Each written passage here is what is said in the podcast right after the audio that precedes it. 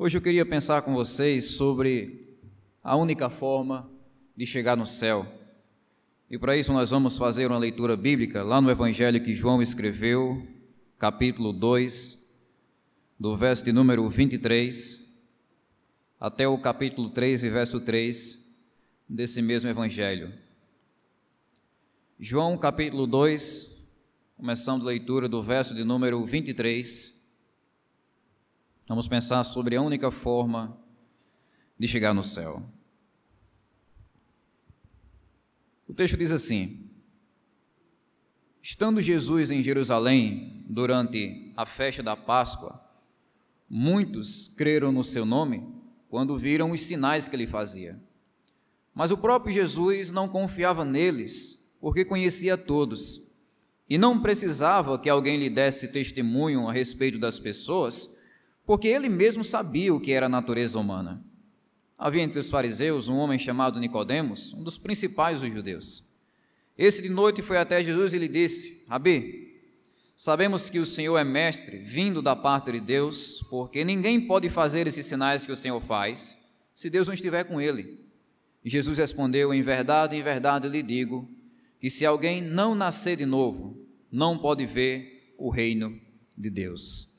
Que Deus aplique no nosso coração a palavra dele. Se existe um desejo comum que todo ser humano tem no coração, é o desejo de ter acesso ao céu. Diante de todos os sofrimentos, as dificuldades, as dores que a gente tem de enfrentar nessa vida, uma das coisas que nos une em uma afeição comum é esse desejo de ter um futuro melhor no céu. Mas existe aquele velho ditado que todos vocês conhecem, que diz o seguinte: querer não é poder. É bom que você queira chegar no céu, mas é melhor ainda você poder chegar no céu. É bom que você tenha o desejo de habitar eternamente com Deus, mas é melhor ainda você saber como é que você pode conseguir isso ou receber isso para a sua vida. Nós vivemos em uma sociedade que prega que a única coisa que o ser humano precisa fazer para chegar no céu é morrer. Nós vivemos em uma sociedade que prega que o acesso que temos ao céu é uma coisa automática. Você morre e automaticamente você vai para o céu. E alguns, alimentando esse tipo de ideia, chegam até mesmo a afirmar que todos os caminhos que existem levam a Deus. Uma mentira grave que tem enviado muitas pessoas para o inferno iludidas. Mas é isso que a sociedade prega. Todos os caminhos levam a Deus, independentemente da sua religião, do que você acredita, do seu estilo de vida, da sua consciência ou da sua vida aqui na terra, independentemente disso tudo, você vai chegar no céu. Porque todos os caminhos, entre aspas, levam a Deus. Irmãos e amigos, quando nós começamos a examinar a palavra de Deus, a verdade de Deus, nós descobrimos algo diferente. Nós descobrimos que, na verdade, só existe um caminho para o céu, e esse caminho é um caminho bastante estreito que poucos encontram. E esse é o assunto do nosso texto. No nosso texto, nós temos uma descrição da diferença entre o jeito errado e o jeito certo de procurar o céu. O texto começa ensinando do verso 23 ao 25, se você puder acompanhe as leituras comigo na sua Bíblia, dizendo que é impossível entrar no céu através de uma fé superficial. É impossível você ter acesso ao céu por meio de uma fé que não é sincera, que não é verdadeira, que é superficial. Como eu vim dizendo para vocês, a nossa cultura acredita que a única coisa que o ser humano tem que fazer para chegar no céu é simplesmente acreditar na existência de Deus. Então dizem que se você acredita na existência de Deus e você fica longe do ateísmo, se você acredita na existência de Jesus Cristo, automaticamente o seu lugar no céu é um lugar garantido. Mas não é isso que nós vemos na Bíblia. Nós vemos no nosso texto que existe um tipo de fé que não leva o ser humano para o céu. É uma fé superficial.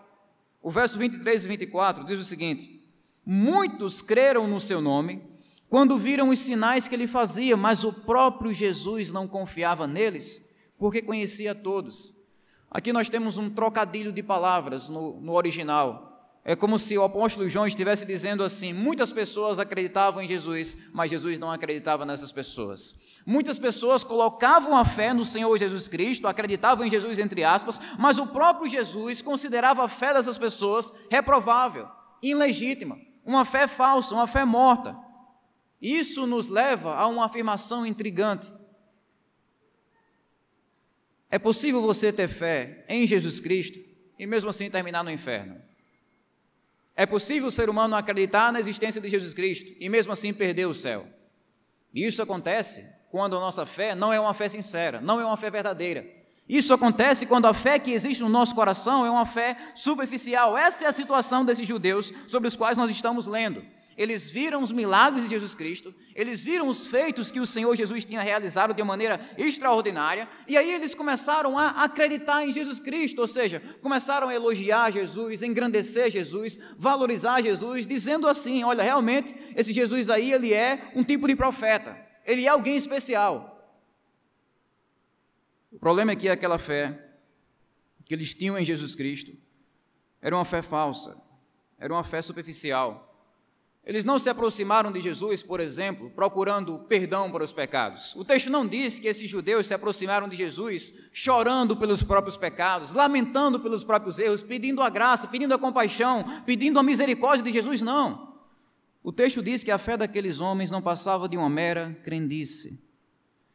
Prosseguindo no texto, nós vemos que a fé superficial não é apenas uma coisa possível, mas é também uma coisa comum.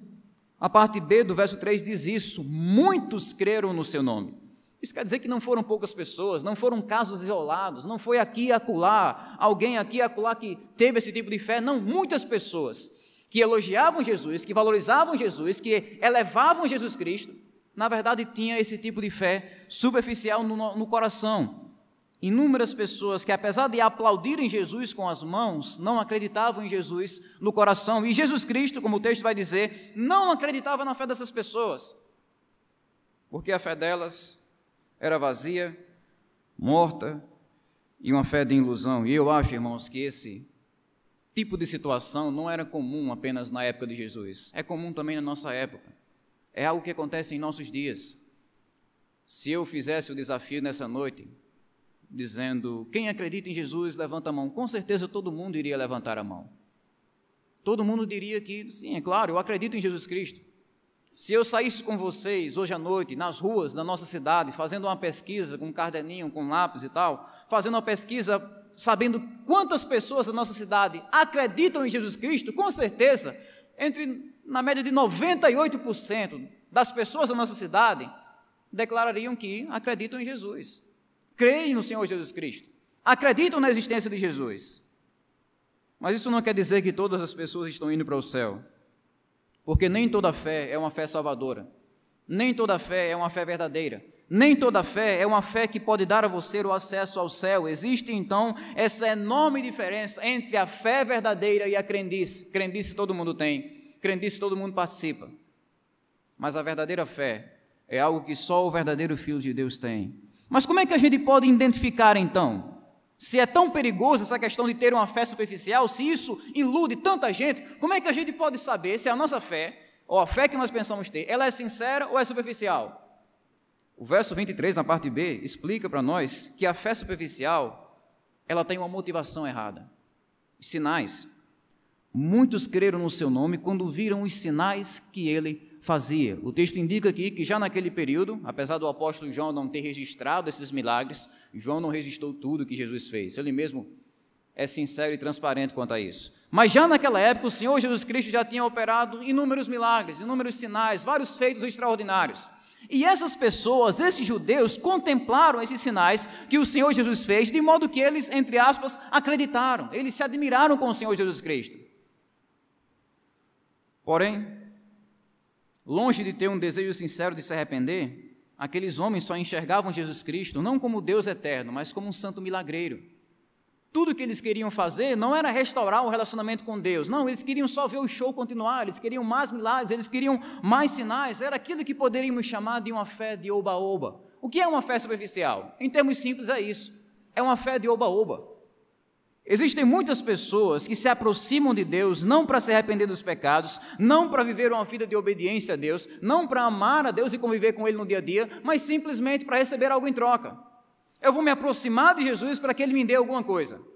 Então eu não aguento mais ficar solteiro, eu quero um casamento, então eu vou procurar Jesus para Ele me dar um casamento. Eu não aguento mais ficar desempregado, eu quero um emprego, então eu vou tentar servir a Jesus para que em troca Ele levante um emprego para a minha vida. Eu não aguento mais conviver com essa doença, então eu vou aceitar Jesus para ele me curar dessa doença imediatamente. É a ideia de você procurar Jesus simplesmente para realizar seus sonhos pessoais. É uma aproximação de Jesus Cristo que chega a ser egoísta, porque nós estamos procurando Jesus não pelo que ele é, mas pelo que ele dá, pelo que nós podemos receber em troca. Então, assim como os judeus daquela época procuravam milagres à medida em que se aproximavam de Jesus, existe muita gente em nossa época que só quer receber a bênção de Jesus, mas não quer pagar o preço de viver ao lado de Jesus Cristo. A ideia de procurar Jesus simplesmente para você realizar os seus sonhos. É assim que nós podemos identificar uma fé superficial. E o grande problema desse tipo de fé é que ela não engana Jesus. Como vemos aí do verso 24 ao verso 25 mas o próprio Jesus não confiava neles, porque conhecia a todos, e não precisava que alguém lhe desse testemunho a respeito das pessoas, porque ele mesmo sabia o que era a natureza humana. Jesus não precisava de alguém, sabe, quando eu e você vamos, a gente conhece alguém, geralmente alguém se aproxima dizendo, olha, fulano de tal é desse jeito, pertence a essa família, passou por isso na vida, hoje em dia ele é assim, aquele é o objetivo dele, alguém testemunha para nós sobre aquela pessoa. Jesus não precisava disso. Jesus não precisava de algum mestre, algum orientador ou algum profissional dizendo: Jesus, olha, essas pessoas aqui são desse jeito, passaram por isso, estão indo para ali. Não, ele não precisava, porque ele é Deus. O Jesus da Bíblia é divino, ele conhece todas as coisas, é aquilo que nós chamamos da onisciência do Senhor Jesus Cristo. Ele conhece todas as coisas reais, ele conhece todas as coisas possíveis, ele conhece tudo aquilo que acontece, tudo aquilo que poderia acontecer, é a sabedoria e o conhecimento infinito que Jesus tem na mente dele. Então ele não precisava de algum tipo de testemunho para conhecer a multidão, para conhecer as pessoas, ele conseguia ler o coração com a mesma facilidade que eu e você lemos a nossa Bíblia. E é por isso que Jesus reprova a fé daqueles homens. Não era um tipo de preconceito de Jesus. Ah, eu não quero vocês porque eu não quero mesmo vocês. Não, não era um tipo de preconceito, de desgosto, desprezo de Jesus. Não. Jesus desprezou ou reprovou a fé daquelas pessoas por causa do conhecimento preciso que ele tinha do coração daqueles homens. Jesus conhece, devemos guardar isso. Jesus conhece a qualidade da nossa fé. Se a minha fé é superficial, Jesus conhece. Eu posso enganar vocês com a minha fé superficial. Eu posso enganar minha família com a minha fé superficial. Eu posso enganar os meus líderes com a minha fé superficial, mas não tem como enganar Deus.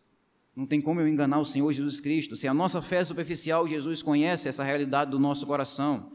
Não dá para a gente chegar no céu com qualquer tipo de fé. Muitas vezes a gente acha, como eu vinha dizendo no início, é só você acreditar em Deus, é só você acreditar em Jesus e assim você automaticamente vai para o céu. Mas a Bíblia diz algo diferente, irmãos e amigos. Tiago capítulo 2, versículo 19, quando Tiago está descrevendo a natureza da fé, ele diz o seguinte: Você acredita que Deus é um só, Parabéns, os demônios também creem e estremecem. Você tem fé em Deus? Tiago diz: Parabéns, fazes bem. Os demônios também têm fé em Deus. E isso não quer dizer que eles estão indo para o céu. Eles conhecem a Deus, eles acreditam em Deus, eles conviveram com Deus de um modo mais pessoal do que todos nós convivemos. Eles habitaram ao lado do próprio Deus quando eram lindos anjos de luz brilhando lá enquanto serviam a Deus no céu. Eles acreditam na existência de Deus, mas isso não quer dizer necessariamente que eles estão com o céu garantido. Então a fé que nos leva para o céu, ela não é fundamentada no emocionalismo, a ideia de você sentir boas emoções e achar que o céu agora está escancarado para você. A fé que nos leva para o céu não é fundamentada no oba-oba, eu vou me aproximar de Jesus para eu conseguir alguma coisa em troca. Não. A fé que nós temos para a salvação que não produz uma transformação em nosso estilo de vida, ela é falsa. Ah, eu tenho fé, mas a minha vida não foi transformada por essa fé. É falsa. É reprovada. Talvez você já tenha ouvido muitas mensagens, e esse tem sido um momento único para você, porque as outras mensagens que você ouviu diziam mais ou menos assim: você tem que acreditar em Jesus Cristo, né? A gente está sempre ouvindo mensagens assim. Você tem que acreditar em Jesus, acredita em Jesus, crê em Jesus. Mas esse texto, ele levanta um desafio diferente para nós. A grande questão desse texto aqui não é se você acredita em Jesus, mas se Jesus acredita em você. Esse é o diferencial dessa passagem. Muitas vezes nós achamos que Jesus, sei lá, é tipo aquele, aquela banana que está sendo vendida a qualquer tipo de preço na feira, para acabar logo com o estoque. E tratamos Jesus como se fosse um Zé Ninguém, Ah, se eu colocar qualquer tipo de fé em Jesus, então ele com certeza vai me levar para o céu. Mas o desafio que esse texto coloca diante de nós aqui nessa noite é esse. A grande questão não é se você acredita em Jesus, a grande questão é se Jesus acredita em você. Se Jesus acredita, aprova e confirma a sua fé. Pensem comigo, se eu chegar hoje à noite, sabe, na frente da casa de um grande rei, de um grande presidente, eu disser, eu vou entrar porque eu conheço o rei, eu vou entrar porque eu conheço o presidente. Eu entro? Não, eu não entro. Mas se o rei sai na calçada, olha para mim e diz: Eu conheço Neemias, aí sim eu tenho autorização para entrar. Isso também se aplica ao céu. A Bíblia diz que muitas pessoas vão chegar no juízo final com vários argumentos para Deus, na tentativa última e desesperada de entrar no céu. E lá em Mateus capítulo 27, se não me engano, verso 21, diz que muitos chegarão diante de Deus dizendo: Senhor, Senhor, nós não operamos milagres em Seu nome, nós não expulsamos demônios em Seu nome, em Seu nome nós não testemunhamos e profetizamos. E Jesus diz: Apartai-vos de mim, eu nunca conheci vocês, vocês que praticam a iniquidade. A pergunta-chave para entrar no céu não é se você conhece Jesus, todo mundo conhece Jesus. A pergunta-chave é se Jesus conhece você, se ele afirma sua fé. O problema dessas pessoas que chegam nos juízos de Deus com vários argumentos não é que elas eram, sabe, ateus. Não, eles conheciam o nome de Jesus, pregavam sobre isso, falavam sobre isso.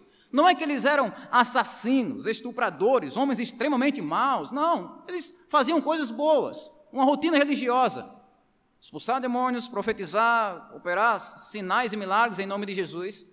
O problema dessas pessoas é que elas viviam no pecado e não tinham uma fé sincera no coração, e por isso elas ouvem essa frase, que com certeza vai ressoar na cabeça do pecador por toda a eternidade que ele tem longe de Deus: Eu nunca conheci vocês. Resumindo, irmãos, esse primeiro ponto, é impossível chegar no céu através de uma fé superficial, não tem como. Nós só entramos no céu quando a nossa fé ela é confirmada por aquele que conhece o nosso coração. A segunda coisa que nós aprendemos é que é impossível chegar no céu através da mera religiosidade. Isso nós vemos no verso 1 e no verso 2. É impossível o ser humano chegar no céu simplesmente por admitir uma certa rotina religiosa. Nós aprendemos esse princípio através do encontro que o Senhor Jesus Cristo teve com um homem chamado Nicodemos. O verso 1 diz: Havia entre os fariseus um homem chamado Nicodemos, um dos principais dos judeus. João ele não cita Nicodemos de uma maneira meio anônima. Não, ele descreve Nicodemos, a pessoa dele, para ensinar para nós uma lição importante. Quem era Nicodemos? Primeiro, era um fariseu. A palavra fariseu significa separado. É aquela pessoa que é rigorosamente religiosa. É aquela pessoa que é intensamente dedicada a uma certa rotina religiosa. Nicodemos fazia parte desses homens, desse grupo religioso, cujo alvo da existência deles era viver a lei de Deus com todas as forças. Orava muito, lia muito a Bíblia, jejuava muito, ofertava muito, frequentava muitas vezes os cultos e as sinagogas, tinha uma boa educação, até mesmo uma posição de ensinar a palavra de Deus. Essa era a vida de um fariseu, uma pessoa que era devotada extremamente à religiosidade. Pena que essa suposta santidade era apenas de corpo para fora, era apenas fachada era apenas ilusão. Mas o fato, irmãos, para o qual eu chamo a atenção de vocês, é que Nicodemos não era um assassino, Nicodemos não era um cafetão, Nicodemos não era um traficante, Nicodemos não era um ladrão conhecido, não, ele era um religioso, ele era um cara com uma reputação excelente, todo mundo iria elogiar, todo mundo iria apreciar a reputação de Nicodemos. É isso que a Bíblia diz sobre ele, um fariseu. Segundo, Nicodemos é um príncipe dos judeus. Aqui nós temos uma descrição da posição política. Ele era uma autoridade não apenas religiosa, mas também uma autoridade civil, no sentido de trabalhar como uma espécie de juiz em Israel, uma espécie de advogado em Israel, sendo um membro do Sinédrio. O Sinédrio naquela época era mais ou menos como o Supremo Tribunal de Israel. Então, todo tipo de caso mais complicado, mais grave, todo tipo de disputa, de herança, brigas entre familiares, crimes, levavam tudo para onde? Para Nicodemos. Nicodemos era alguém que tinha um nome de peso na sociedade. Mas ao que parece, irmãos, ainda faltava uma coisa na vida dele. Ao que parece, apesar da honestidade, boa reputação, fama e o peso que ele tinha na sociedade, havia também uma inquietação profunda no coração dele, de tal modo que ele procurou o Senhor Jesus Cristo. Apesar de não conhecer precisamente quem é Jesus, o verso 3 diz o seguinte: Rabi, Nicodemos diz, Sabemos que o Senhor é mestre, vindo da parte de Deus, porque ninguém pode fazer esses sinais que o Senhor faz se Deus não estiver com ele. Essa é uma abordagem notável, bem notável. Os fariseus daquela época desprezavam Jesus. Desprezavam Jesus porque Jesus não tinha estudado nas melhores universidades e faculdades de Jerusalém. Desprezavam Jesus porque ele não tinha os melhores diplomas pendurados na parede. Desprezavam Jesus porque ele veio de uma comunidade pobre, e sem fama, chamada Nazaré, da Galileia. Desprezavam Jesus como se ele fosse algum tipo de tagarela, de lunático, assim como fizeram com Paulo. A gente fez essa leitura em Atos 17, quando ele estava em Atenas. Os fariseus desprezavam Jesus Cristo, alguns mais radicais. Chegavam a dizer que Jesus era não apenas um lunático, mas um endemoniado que fazia os seus milagres pelo poder do diabo. Diziam que ele agia, operava pelo poder do próprio Beuzebu. Mas Nicodemos é um fariseu diferente. Nicodemos ele nada contra a maré e ele tem essa apreciação pelo Senhor Jesus Cristo. Ele admira, ele elogia Jesus. Ele reconhece Jesus primeiramente como um mestre. Era um tratamento notável que Jesus não tinha diploma e os fariseus criticavam ele por causa disso. Mas quando Nicodemos chega perto de Jesus, ele reconhece: "Olha, eu sei que o Senhor é um rabi. Eu sei que o Senhor é um mestre. Eu sei que o Senhor tem conteúdo. Eu sei que o Senhor tem autoridade para ensinar." E ele vê Jesus, como o texto indica, não apenas como um mestre, mas como um mestre que veio da parte de Deus. Ou seja, eu sei que você está ensinando pela autoridade do próprio Deus. Você não é alguém que ensina por, sua, por suas próprias ideias, pela sua própria autoridade, pela fabricação dos seus próprios pensamentos. Não, você ensina porque veio da parte de Deus. Nicodemos chega a essa conclusão, como diz o texto, por causa dos sinais que Jesus fazia. Ele mesmo diz: Eu sei que você é um mestre que veio da parte de Deus, porque ninguém pode fazer esses sinais que o Senhor faz se Deus não estiver com ele. Ele reconhece Jesus como um profeta por causa das coisas impossíveis que Jesus fazia. Mas deixa eu dizer uma coisa para vocês. A visão de Nicodemos sobre Jesus Cristo é uma visão elevada, é verdade, mas é uma visão limitada também. Ele enxergava Jesus Cristo de uma maneira boa, mas não era o suficiente. Pensem comigo, Jesus é um mestre, Sim, Jesus é um mestre. Jesus é um mestre auxiliado por Deus? Sim, Jesus é um mestre auxiliado por Deus. Jesus é um mestre que faz milagres pelo poder do próprio Deus? Sim, mas ele não é apenas isso. Nicodemos parou aí. Nicodemos não conseguiu enxergar além, havia uma infinitude no horizonte, mas Nicodemos parou por aqui. Jesus não é apenas um bom mestre. Jesus não é apenas alguém que opera milagres pelo poder de Deus. Jesus é o próprio Deus. Jesus é a própria divindade em pessoa. Jesus não é apenas alguém que traz mensagens legais, que tem uma postura espetacular e métodos de ensino extraordinários, não. Ele é o próprio Deus, ele é aquele que criou o universo, aquele que mede o oceano com a concha da mão, esse é Jesus. Aquele que pode, sabe, brincar de bila com os planetas, esse é Jesus. Aquele que nomeia, decora e sabe o nome de cada estrela espalhada pelo vasto universo, esse é o Senhor Jesus Cristo aquele que é entronizado e adorado pelos anjos muito antes da gente surgir em cena, esse é o Senhor Jesus Cristo. Aquele que pode soprar o universo com a mesma facilidade que a gente sopra um pouquinho de poeira em cima da mesa, esse é Jesus Cristo. Ele não é apenas um mestre, ele não é apenas um mestre que veio da parte de Deus, ele é o próprio Deus em carne, o Deus infinito. Mas infelizmente Nicodemos não enxergou isso. Apesar de toda a sua educação, suas boas obras, a influência da vida religiosa, da riqueza que ele tinha, Nicodemos não conseguiu enxergar essa realidade. E no verso 2, o apóstolo João destaca algumas coisas sobre Nicodemos. Primeiro, era um homem carente, ele foi até Jesus. Tinha dinheiro, tinha reputação, prestígio, valorizado na sociedade, mas havia essa carência no coração dele. Então ele procura Jesus. Só que isso mostra não apenas a carência de Nicodemos, mostra também a vergonha dele. Porque ele vai até Jesus quando? Ele vai até Jesus no meio da noite no meio da noite. Algumas pessoas dizem que Nicodemos procurou Jesus no meio da noite porque ele queria ter um tempo mais tranquilo para conversar com Jesus sem as interrupções da multidão. Eu penso uma coisa diferente. Eu acho que quando uma pessoa quer fazer algo que ela considera vergonhosa, ela geralmente se alia ou se amiga da escuridão para fazer aquilo. Quando uma pessoa quer fazer alguma coisa e não quer ser vista, ela usa a escuridão, ela usa a noite. Nicodemos, com toda a posição, com toda a pompa, toda a glória que ele tinha, ele não queria ser visto ao lado de um galileu pobre, desprezado de Nazaré. Então ele procura Jesus no meio da noite. Ele vai até Jesus clandestinamente, porque ele não queria ser visto ao lado do Senhor Jesus Cristo, porque ele tem vergonha de Jesus. Assim como muitas pessoas na nossa época, ele tem vergonha de Jesus. Ele vai até Jesus, mas ele está com medo de ser visto. Isso mostra, irmãos, o quanto Nicodemos é um homem perdido. Uma das, das, das, afirmações mais chocantes que Jesus faz, é claro que indiretamente nessa passagem, é que Nicodemos estava fora do reino de Deus. Eu não sei se vocês captaram quem era Nicodemos, porque isso é muito importante para a gente entender essa passagem. Nicodemos tem a mesma reputação que um pastor tem na nossa época. E Jesus se aproxima de Nicodemos e diz: Nicodemos, você está fora do reino. Se você olhar, se eu olhasse para Nicodemos assim, de corpo para fora, com certeza a gente diria: olha, aquela pessoa está salva. Com certeza o céu está garantido para ele. Mas Nicodemos diz, Jesus diz a Nicodemos: você está fora, Nicodemos. Você está fora do reino de Deus. Isso nos ensina uma lição muito importante. A religiosidade por si mesma não leva você para o céu admitir uma certa rotina religiosa, fazer coisas que os religiosos fazem, frequentar lugares religiosos, falar de uma maneira religiosa, não leva você necessariamente a habitar com Deus, a morar no céu.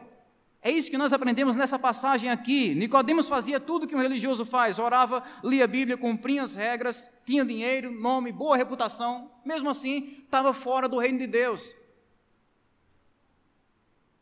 Ele precisava de uma transformação na vida dele, da mesma forma que o ladrão da cruz precisava. Ele precisava de uma transformação na vida dele, da mesma forma que Maria Madalena, a prostituta endemoniada, precisava. Ele precisava de uma transformação na vida dele, da mesma forma que o endemoniado de Gadara precisava. Não é verdade que, às vezes, quando a gente pensa nessa questão da necessidade do Evangelho, nós geralmente costumamos categorizar a dependência das pessoas? Tipo assim, a gente olha para o ladrão da cruz, da, da cruz que passou a vida toda cometendo erros e terminou numa cruz, morrendo, e a gente diz: olha, essa pessoa sim, aqui sim precisa de Jesus. Afinal, o cara fez tanta coisa errada, roubou tanta gente, talvez tenha até matado alguém no caminho, com certeza esse ladrão da cruz precisa de Jesus. A gente olha para Maria Madalena, que vendia o próprio corpo, e diz: olha, com certeza essa mulher aqui precisa de Jesus. Afinal, veja a reputação dessa pessoa. A gente olha para aquele endemoniado de Gadara, que tinha legiões nos coros dele, como a gente costuma dizer aqui, tinha legiões de demônios habitando nele, e a gente diz: olha, com certeza esse endemoniado aqui precisa de Jesus. Mas Nicodemos, um homem religioso, um homem tão bom, de tão boa reputação, a gente geralmente costuma categorizar a dependência das pessoas do Evangelho. Mas o que a Bíblia diz é que aquelas pessoas que precisam de Jesus não são apenas aquelas pessoas que estão esculachadas pelo pecado ladrões, viciados, assassinos, não são apenas essas pessoas, precisam também, mas aquelas pessoas que têm uma boa reputação, o pai de família, a dona de casa honesta, que acha que vai chegar no céu com as suas próprias obras, também precisa desesperadamente do Evangelho. Ir para o céu ou não, não é uma questão de reputação. Se a sua reputação é boa ou não, se você tem o reconhecimento dos homens ou não aqui na terra, o importante é você ter um reconhecimento de Deus essa é a pergunta central da passagem. E é isso que nós aprendemos no exemplo de Nicodemos. Nós não podemos comprar a nossa salvação com as nossas boas obras. Você não pode apagar os seus erros com as suas ações, por melhores que elas sejam. Se um homem mata uma pessoa numa esquina e quando chega na outra esquina, ele ajuda uma idosa a atravessar a rua, quando ele chega diante do juiz, ele diz assim: Juiz, eu sei que eu matei aquela pessoa, é verdade. Mas você não viu na câmara de segurança que eu ajudei aquele idoso a atravessar a rua? Eu não fiz uma coisa boa? A boa ação dele apaga o erro? Claro que não. Então não tem como a gente chegar diante de Deus e dizer: Deus, eu fiz tanta coisa boa, por que, que eu vou para o inferno? É porque as nossas boas ações não apagam os nossos pecados. A mera religiosidade, a boa reputação, ou a nossa formação universitária, tudo aquilo que a gente faz de bom não consegue apagar os nossos pecados. É isso que nós aprendemos então nesse segundo ponto. Nós não chegamos ao céu pelo nosso esforço, nós chegamos ao céu pelo esforço de Jesus Cristo. E eu não quero ser nenhum tipo de pessimista nessa noite, mas esse texto desafia o meu coração e o seu coração também a examinarmos a nossa situação diante de Deus. Ah, eu sei que o céu está garantido para mim. Nicodemos pensava da mesma forma, mas estava errado.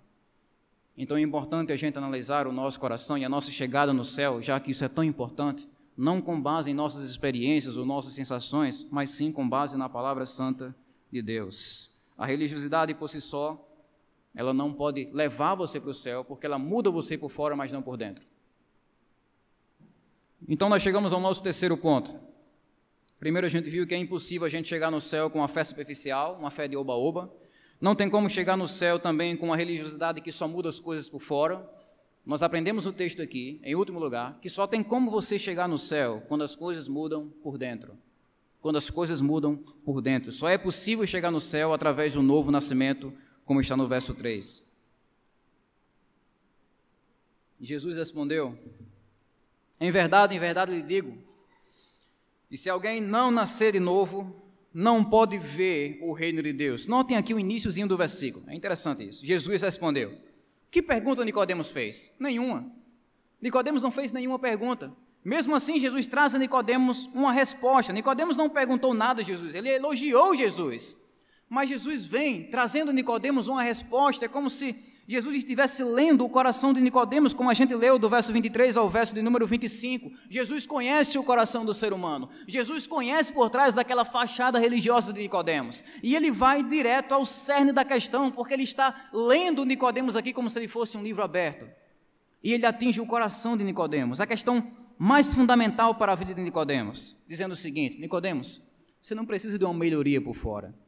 Não é que você precisa orar mais, jejuar mais, você não precisa de uma melhoria na sua reputação. O que você precisa, na verdade, é uma mudança de dentro.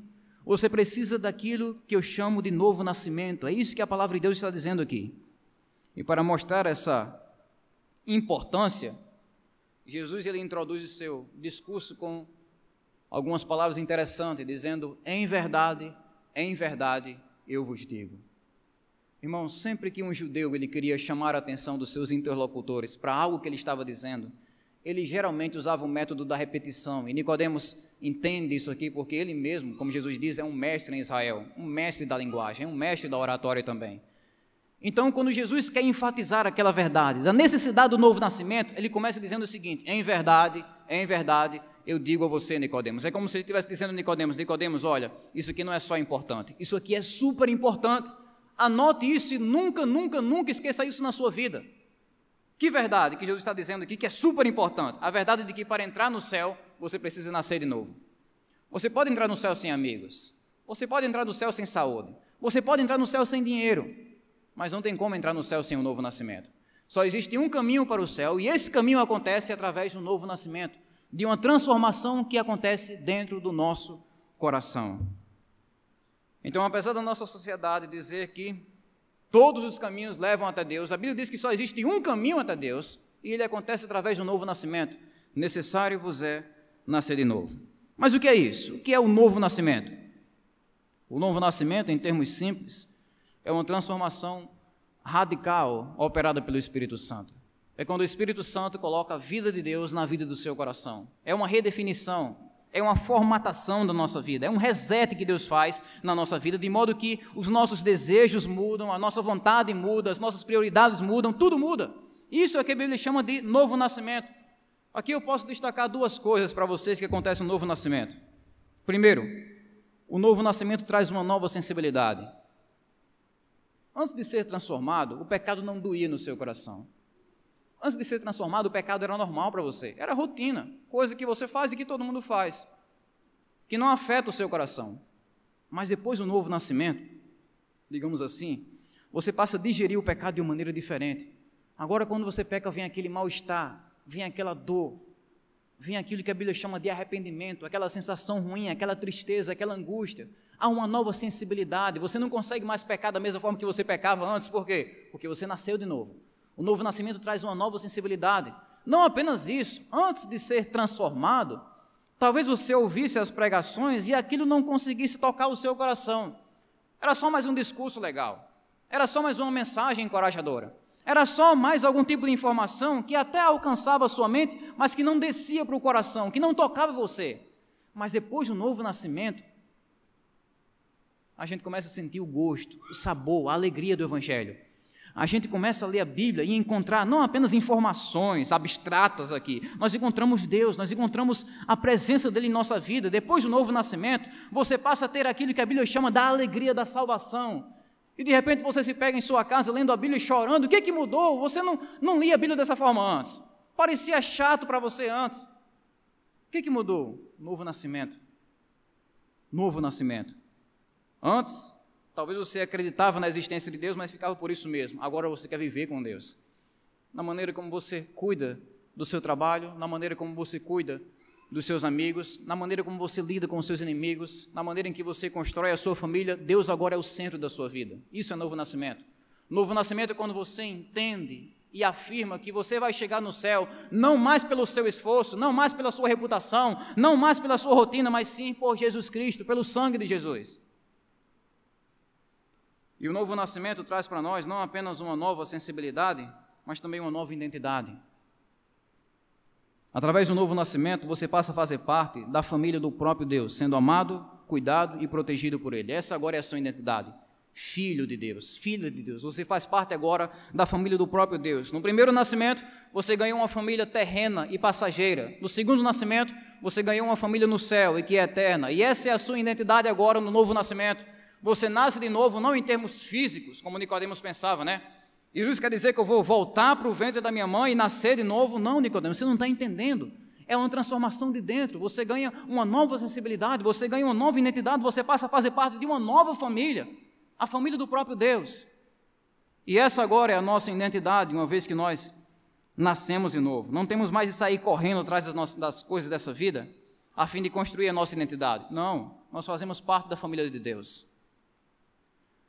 Se você parar para pensar, você vai perceber que nós passamos boa parte da nossa vida tentando construir a nossa identidade nas coisas dessa terra, tentando construir o sentido da vida em coisas passageiras.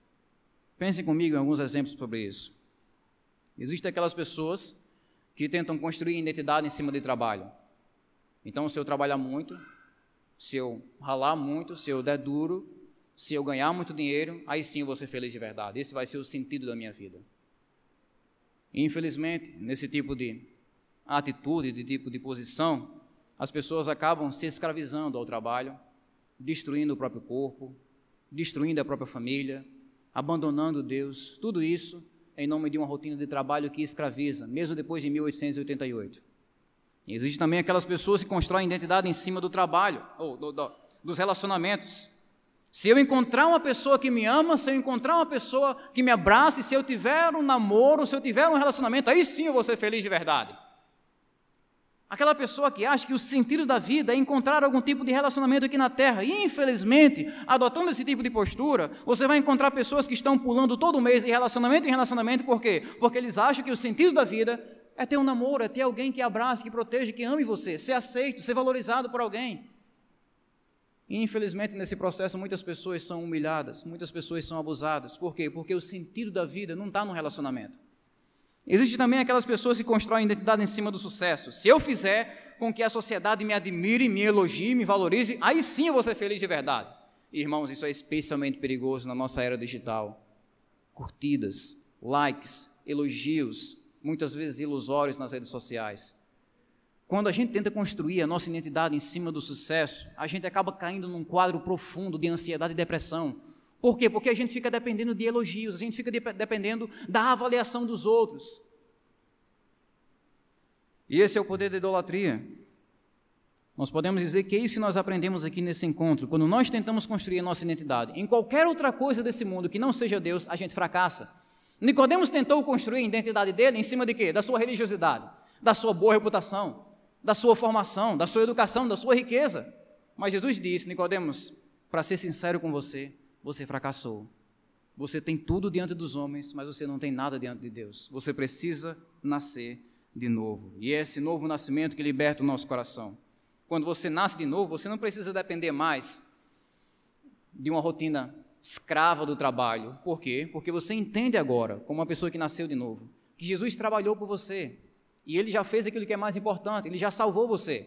Você não precisa mais ser escravo de um relacionamento para se sentir valorizado. Por quê? Porque você entendeu agora que você vale o sangue do próprio Deus. Esse é o seu valor. O sangue de Deus que foi derramado na cruz.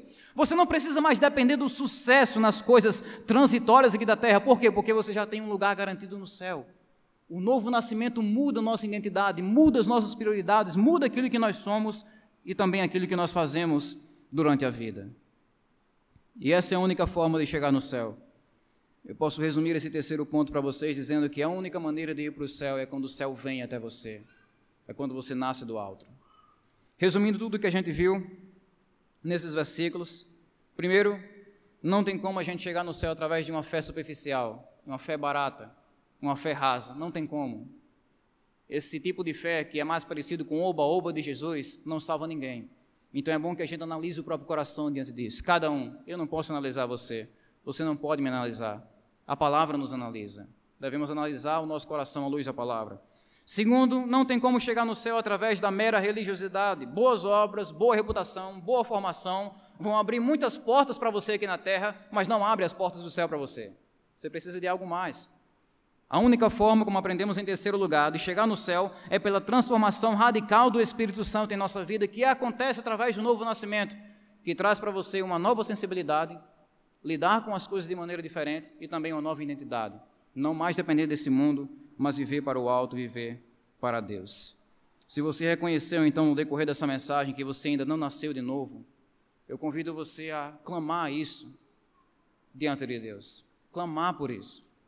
Deus, eu reconheço que meu coração está tão escravizado às coisas dessa vida, transforme o meu coração, Deus.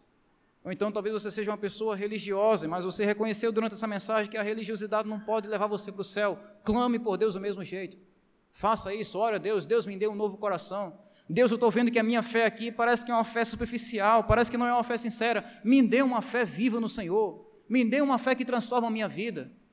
Você pode fazer isso, seja aqui, seja em sua casa, o importante é que você faça isso. Clame por aquilo que a Bíblia chama de novo nascimento, porque essa é a única forma que temos de alcançar e receber um relacionamento vivo com Deus, a única forma que temos de chegar no céu. Que Deus nos abençoe, irmãos, com essa mensagem.